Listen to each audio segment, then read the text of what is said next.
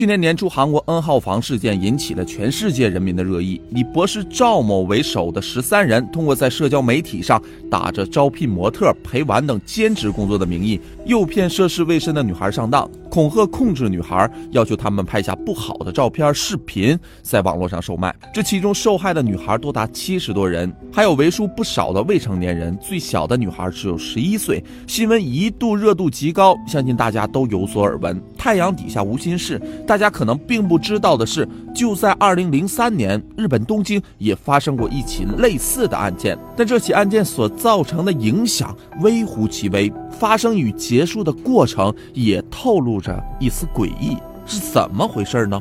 让我们一起走进今天的案件——日本小天使事件。日本东京赤坂曾是江户时代的武士住宅区，如今是日本的高档社区，林立着高楼旅馆和高级餐厅。驻日的美国、加拿大大使馆也在这里。在二零零三年的七月十七日，这里发生了一起我们今天看来无比诡异的案件。这一天，一个看起来只有小学生模样的女孩突然跑到了赤坂的一个花店前求助。他告诉店员，自己和其他几个女孩被人控制起来了。店主吓了一跳，这可不是小事儿，就赶紧拨打了报警电话。警方啊，先是赶到了花店。女孩交代自己是小学六年级，几天前跟同学在路上接到了打扫公寓赚取公费的传单。涉世未深的几个小女孩啊，就联系了一下。没想到，真有一个男的邀请四个女孩帮忙打扫房间，并承诺之后会给四个孩子一万日元的报酬。几个女孩啊答应了，就相约涉谷站见面。见面当天，两名男子将四人带到了赤坂的一间公寓。当四个女孩开始在公寓中打扫卫生时，男子突然对着这四个女孩说：“你们不知道来这里不是让你们打扫卫生的。”随后，他们被蒙住眼睛，并戴上了手铐和锁链。四名女孩啊试图逃跑。但由于受到男子的威胁，没能成功。过了很久，一个女孩发现屋子里没有了声音，就挣脱了手铐，逃了出来，跑出公寓，来到花店报了警。警方啊，这时才发现，这个赶到花店报警的小女孩，正是两天前日本各大报纸纷纷报道的四个失踪女孩的其中一个，也顺藤摸瓜来到囚禁女孩的公寓，成功解救出了四名女孩。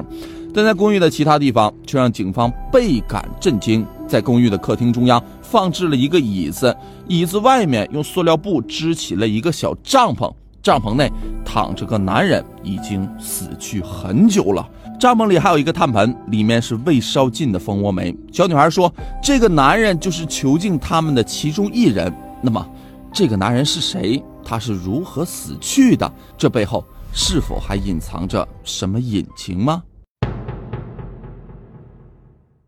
事件发生后，警方确认死者的基本信息，他叫吉里红一郎，二十九岁，死因是急性一氧化碳中毒。在调查这个吉里身份时，警员发现这其实并不是一个单纯的诱拐少女的事件。这个吉里一直干着少女援交的勾当。他来自一个非常富裕的家庭，在神奈川度过了自己的学生时代。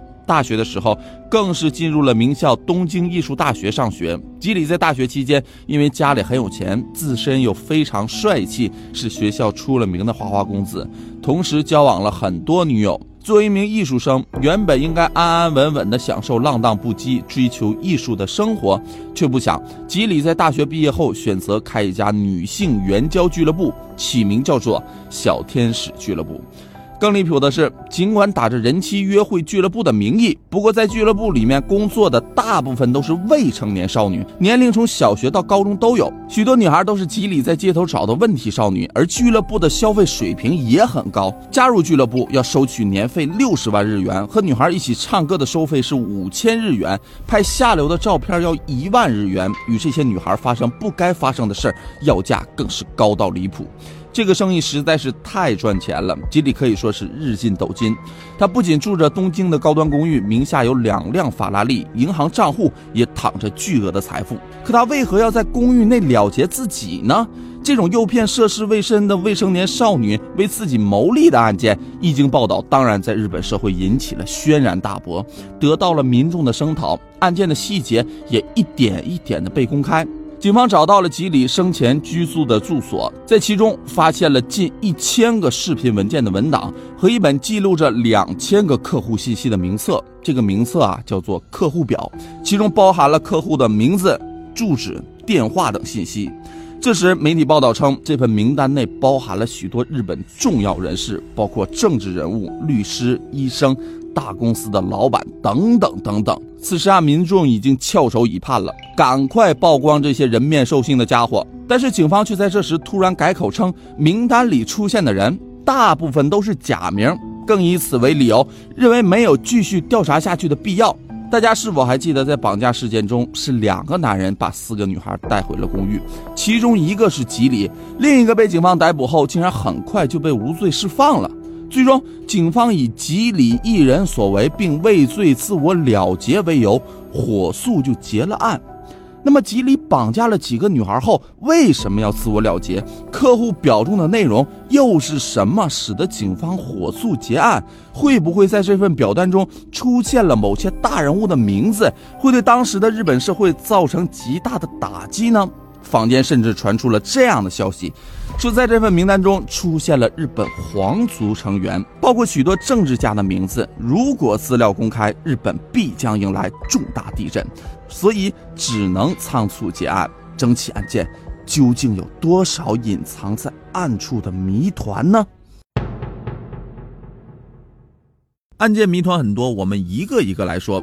首先，吉里为什么要结束自己的生命？这里不得不说一下吉里的家庭成员情况。他父亲曾是日本警察署的官员，后来调到日本最大报刊机构之一的《朝日新闻》做部长。但在一九九六年的时候，吉里的父亲被证实死于自杀，自杀的原因不详。在吉里父亲自杀后的第三年，吉里的哥哥也自杀了，自杀的原因同样不详。两千零一年的时候，吉里的母亲也试图自杀，但被医生抢救过来之后就移居到了冲绳，之后也联系不上，生死不明。吉里这个时候结束自己的生命，是否与家庭成员有关，还是受到了什么神秘力量的吸引？另外，吉里的自杀方式有些不合理。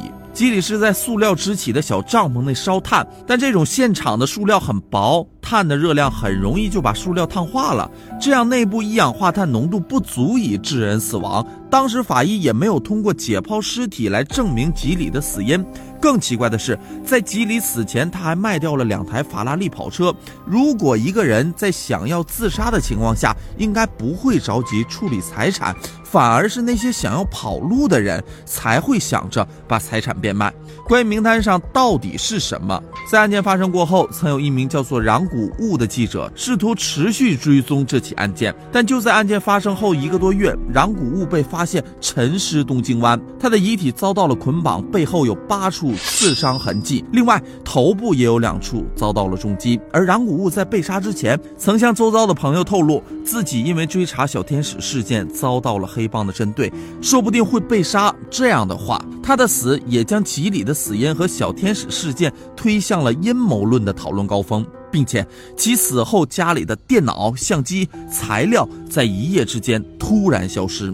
以上是这起案件在网络上能找到的全部资料。因为日本警方调查的戛然而止，热心记者的调查遇害，使得案件瞬间再无更多跟进消息的爆出。我觉得啊，吉里应该是深陷一个庞大的黑帮组织之中。我们先从他的家世开始讲起。吉里的父亲呢，先是日本警务高官，后又从事媒体工作。这两个工作相较于其他官员接触到阴暗面的概率要高出不少。很可能父亲生前得罪了一个有极强影响力的黑恶势力，最终整个家庭惨死，只剩下年幼的吉里一人。吉里呢，为了一线生机，屈从于黑恶势力之下。黑恶势力如想长久生存，一定要搞好上层的关系。手段啊，其实也并不复杂，只要钱和女。女人就可以了。就这样，吉里成了黑恶势力为高官输送美色的一枚棋子。